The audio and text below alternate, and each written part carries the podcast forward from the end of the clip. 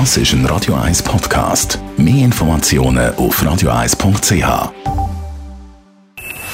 Best auf Morgenshow wird Ihnen präsentiert von der Alexander Keller AG. Ihre Partner für Geschäfts- und Privatumzug,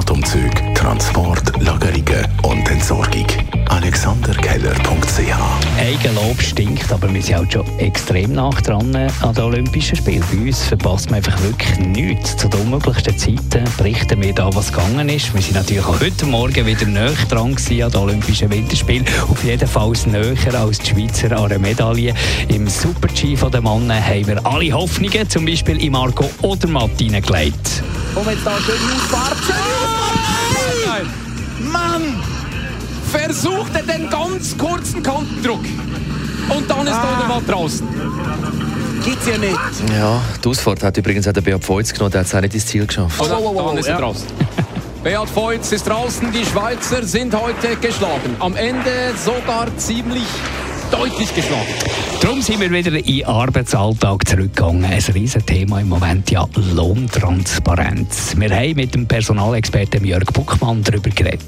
Ich glaube, es hilft natürlich, wenn man weiß, was die anderen verdienen, um können einschätzen, ob der eigene Lohn fair ist, ob man auch für gleiche oder vergleichbare Leistung oder Aufgaben auch einen vergleichbaren Lohn bekommt. Ich könnte mir vorstellen, dass äh, das Ganze sehr äh, zu reden gibt in den Pausenräumen von den entsprechenden Unternehmungen. Ich glaube aber auch, dass das Thema nachher extrem schnell vom Tisch ist. Ich glaube, wenn man weiß, woran das man ist, dann muss man nicht mehr spekulieren.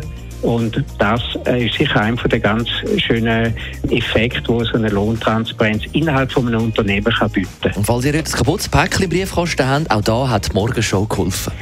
Wichtig ist, dass man, bevor das ein Foto auspacken, gerade das dort dokumentiert. Das ist schon mit dem Fotoapparat, auch sogar ein kleines Video machen. Man muss auch nachher ein Foto machen, wenn die Ware im Päckchen selber beschädigt ist, wo man davon ausgehen kann, dass es eben wegen dem Transport passiert ist. Und das muss man nachher sofort dem Transportdienst melden. Die Morgenshow auf Radio 1. Jeden Tag von 5 bis 10.